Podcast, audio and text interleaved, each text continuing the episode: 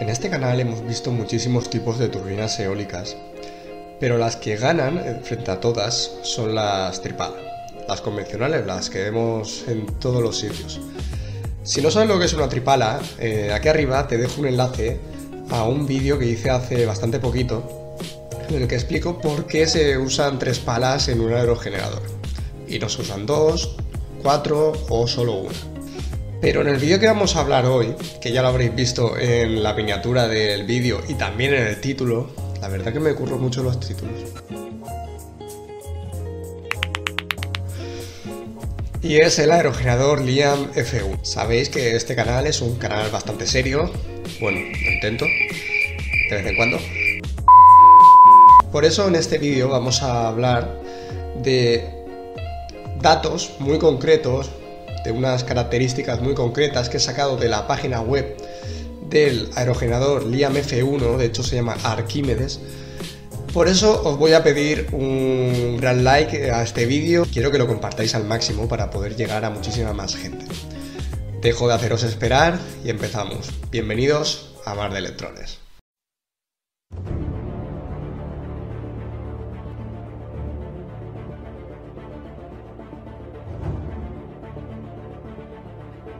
El aerogenerador que vamos a ver hoy, el Liam F1, destaca frente a nosotros en que su espacio es bastante pequeño, apenas tiene metro y medio de diámetro, ocupa muy poco y también pesa bastante poco, porque pesa menos de 100 kilogramos.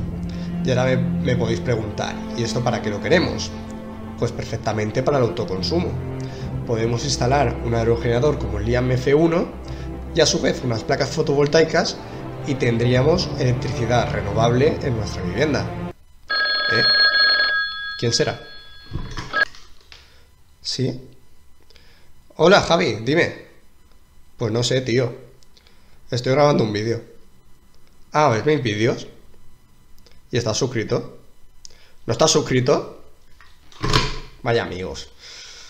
Menos mal que vosotros sí que estaréis suscritos, ¿no? Lo tomaré como un sí. Esto que estáis viendo aquí en la imagen, que tiene forma de rosca, es capaz de captar el viento y mediante su giro generar energía. Con su forma ya nos podemos hacer una idea del poco espacio que necesita, y por eso es muy bueno para el autoconsumo como he dicho antes. Que no se engañe el tamaño que tiene. Esta turbina genera una media de 1500 kilovatios hora anuales, es decir, energía al año, con una velocidad del viento de 5 metros por segundo. Y si ya hablamos de producción, esta oscila entre 300 y 2500 kilovatios. Para que os hagáis una idea, es la mitad de la energía que consume una vivienda a lo largo del año. Vamos a analizar un poco el modelo. Estos aerogeneradores tienen estas características gracias a un rotor que captura la energía cinética del viento para convertirla en energía mecánica. Tiene una forma de tornillo con la que apunta directamente a la posición óptima del viento. Por lo tanto, el rendimiento que va a tener es máximo. El IMC1 tiene una serie de características, precisamente son tres, por las que la hace un aerogenerador bastante a tener en cuenta. La primera es que tiene el doble de eficiencia que las palas de hélice. La segunda característica es que con 48 decibelios, es decir, el ruido que emite es bastante pequeño. Y la última es que se asemeja a una flor. Me vas a decir, ¿y eso es una característica? Eh, no me digo, no me parece que este chico sea muy listo. Mueve la cabeza para decir que sí y dice que no cuando quiere decir sí. Pero expliquemos un poco las características. Tiene doble eficiencia porque la energía de arrastre la tiene en el plano inclinado de la pala. Además, a lo largo de la hélice se produce un gradiente de presión que es más elevado que un aerogenerador convencional. Esto es debido a que el aire entra más rápido y sale más lento. En cuanto a los 48 decibelios que he mencionado antes, el flujo de aire no se bloquea debido a la forma de órbita ilimitada en espiral que contrasta con el generador de viento existente. Además, emite naturalmente hacia atrás.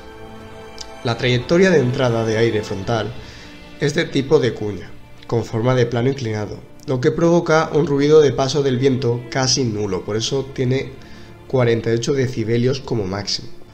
Bueno, pasemos a la parte importante. ¿Cómo sacaron esta idea? A continuación, toda la información que vais a ver está extraída de la página oficial de Arquímedes, la cual os he dejado el enlace en la descripción del vídeo para que podáis leer la información tranquilamente vosotros mismos. Para llegar al modelo del DIAMF1 se realizaron una gran cantidad de estudios. En primer lugar, la pala espiral de Arquímedes se diseñó para producir energía eólica utilizando conjuntamente las fuerzas de arrastre y sustentación en la pala. ¿Qué diantres es esto de fuerza de arrastre y fuerza de sustentación? La fuerza de arrastre es la fricción de un fluido, en este caso el aire, con un objeto sólido, que en nuestro caso es la, hélice. Y la fuerza de sustentación es la generada sobre un cuerpo, la hélice, en este caso, que se desplaza a través de un fluido, en dirección perpendicular a este. También se midieron los campos de velocidad instantáneos mediante el método PIV bidimensional, en el campo cercano a la pala. Voy a hacer un pequeño paréntesis aquí para explicar qué es el PIV. El PIV, o también llamado velocimetría de la imagen de partículas, es un método óptico para ver el flujo de las corrientes de aire. Con este método obtenemos mediciones de velocidades instantáneas y propiedades de los fluidos, en este caso el aire. Estas velocidades se compararon en un programa llamado CFD en estado estacionario y en no estacionario, es decir, con movimiento o sin movimiento. Con estos estudios se comprobó que la velocidad del viento y la rotación resultante en la hélice se veía muy afectada por la interacción del flujo de aire con la parte inferior del rotor. En la actualidad las fuentes renovables están cogiendo cada vez más peso y en este caso la energía eólica cada vez está despuntando más. Pero no realmente es donde vosotros estáis pensando que es como el aerogenerador LIAM F1 por ejemplo. Donde más despunta la energía eólica es en los parques eólicos a grandes escalas, con el aerogenerador Stripala donde las generadoras generan esa energía para mandarla a la red eléctrica. Pero realmente una alternativa, que en este caso ahí entraría el LIAM F1, que serían los aerogeneradores a pequeña escala. Aerogeneradores que pueden perfectamente ayudar a, aportar energía a la vivienda, no en gran parte, pero sí dar ese plus o combinarla perfectamente con paneles solares para dar autoconsumo a esa vivienda o también por ejemplo a la iluminación de calles. En cuanto a los aerogeneradores de pequeña escala, se dividen en dos tipos. En el campo de los aerogeneradores pequeños se usan dos tipos de aerogeneradores. Los HAWT, que son de eje horizontal, y los VAWT, que son de eje vertical. La turbina eólica en espiral de Arquímedes, como un nuevo concepto de estructura que utiliza los principios de la espiral de Arquímedes, es una de las HAWT, es decir, de, eje horizontal, pero diferente de las HAWT tradicionales, que utilizan la fuerza de sustentación para energía eólica. La turbina eólica de Arquímedes depende principalmente de la fuerza de arrastre, que es lo que he mencionado antes. La estructura del aerogenerador que estamos hablando en este vídeo es bastante buena para su ubicación en edificios, porque la estructura es idónea para aprovechar los cambios de dirección del viento y las velocidades bajas. Para finalizar el vídeo no podemos pretender que este aerogenerador nos genere una gran cantidad de energía en comparación a un molino convencional. Este aerogenerador simplemente es un apoyo para generar energía en una vivienda, en un edificio, en las calles, por ejemplo. Se podrían instalar estos tipos de aerogeneradores en las calles y alimentar la iluminación de, esas calles, por ejemplo, que no requieren tanta potencia. Pero a grandes escalas no, no sería bastante útil, porque prácticamente, como hemos dicho antes, sus generaciones no son tan elevadas como a lo largo de todo el año como para generar esa energía. Por lo tanto, este aerogenerador es óptimo para viviendas, para el autoconsumo de una vivienda y poco más. Espero que te haya gustado el vídeo y déjame un gran like para continuar con esta saga de vídeos.